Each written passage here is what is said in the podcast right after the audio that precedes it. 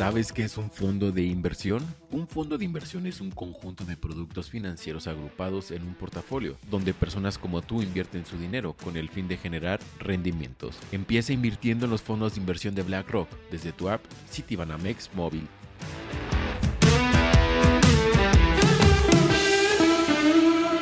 buenos días. Se aprueba más dinero para la refinería de Dos Bocas, pero no todos están de acuerdo. En el viejo continente hay temores en la zona euro. Y si hablamos de startups y tecnología, una fintech mexicana acaba de ser comprada, mientras Apple se prepara para lanzar el iPhone 14. ¿De qué estamos hablando? ¿De qué estamos hablando? En el Consejo de Administración de Pemex hay preocupación. La razón, la refinería de dos bocas.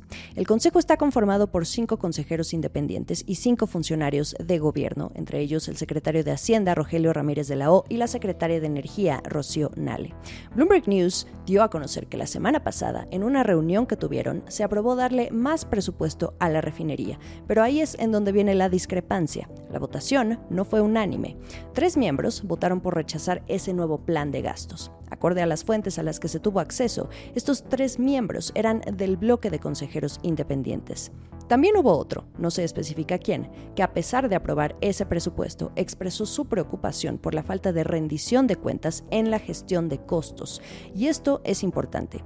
En este podcast, a lo largo de tres episodios, ustedes los pueden consultar, son los del 29 y 30 de junio y el del 1 de julio. En estos profundizamos en el desarrollo de ese megaproyecto del presidente Andrés Manuel López Obrador a la sombra de la opacidad la administración del presidente eligió un camino envuelto en sobrecostos y, como decíamos, opacidad en el presupuesto.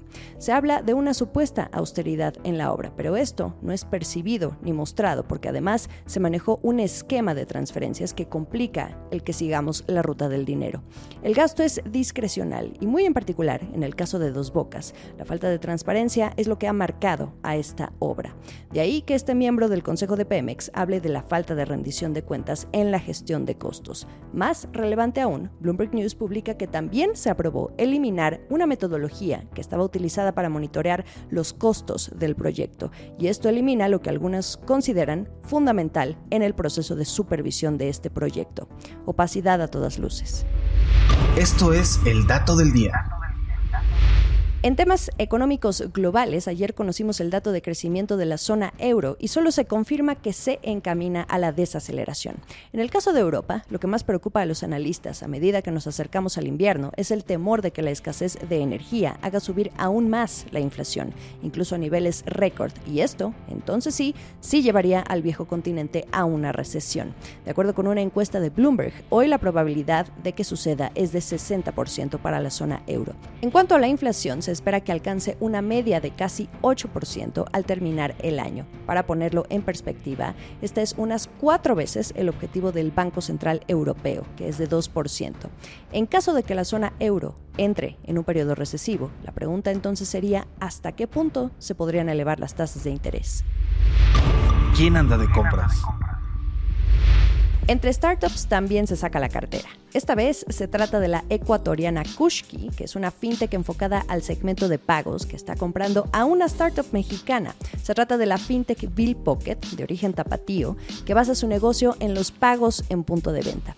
Esta compra está siendo calificada como una de las transacciones más grandes entre startups en la región de América Latina. Pero no podemos comprobar esto porque no se reveló el monto que Kushki está pagando por Bill Pocket. Kushki acaba también de ser nombrada como unicornio hace dos meses porque ya es una empresa que en sus últimas rondas de financiamiento alcanzó una evaluación de mil millones de dólares o más, one billion, si ponemos los números en inglés. Esta empresa ecuatoriana, Kushki, quiere crecer en el mercado mexicano y la adquisición de una compañía ya establecida pues fue su opción. El fundador y CEO de Kushki dijo que con esta compra proyectan crecer hasta tres veces. Las fintech en el mundo y sobre todo en Latinoamérica miran mucho hacia México cuando buscan expandirse. En el casco de Kushki, la razón que da la empresa es que ya miran a este país por su rápida expansión de puntos de pago de tarjeta de crédito, además de ser la de más rápido crecimiento en este segmento. Y ahora hablemos de Bill Pocket. Bill Pocket fue uno de los primeros agregadores de pago en México y según información de la propia empresa, esta fintech ya suma casi medio millón de comercios en la última década. Este sector, que provee básicamente terminales punto de venta como alternativa a las bancarias tradicionales, efectivamente es muy competido. Bill Pocket se mide, por ejemplo, con otros rivales como lo son Clip, Señor Pago, o bien la incursión de gigantes del e-commerce como Mercado Libre a través de su solución que es Mercado Pago. Así que ahora Kushki, a través de Bill Pocket, se va a medir con ellos. El último sorbo.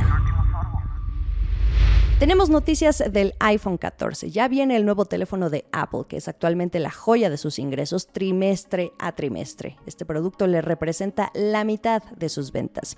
El evento anual de la compañía se perfila para el próximo 7 de septiembre y no solo será el teléfono, también se esperan nuevas Macs, iPads de gama baja y alta también y tres modelos de Apple Watch.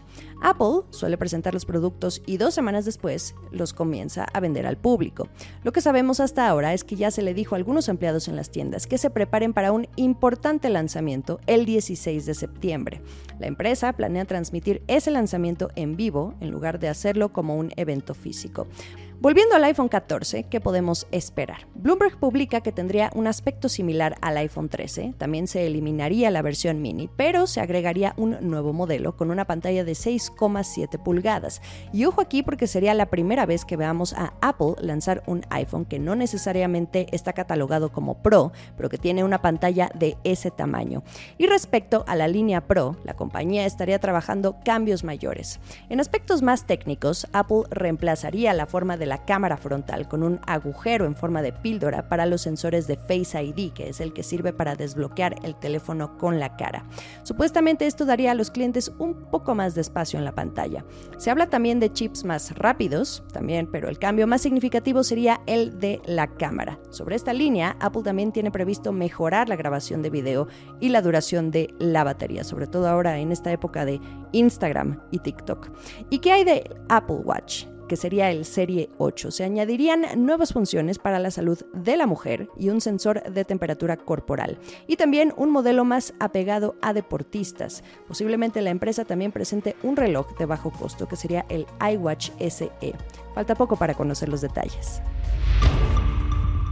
Gracias por acompañarme en audio y video. No olviden verme también al darle clic en el episodio. Estamos en Twitter, arroba la estrategia MX, en Instagram y YouTube para mirar los episodios completos. Sigamos el resto de la información a través de bloomberglinea.com, lo que deben saber directo y al punto por todos lados. Que sea un buen jueves. Esta fue la estrategia del día, escrito y narrado por Jimena Tolama, producido por Arturo Luna y Daniel Hernández. Que tengas un día muy productivo.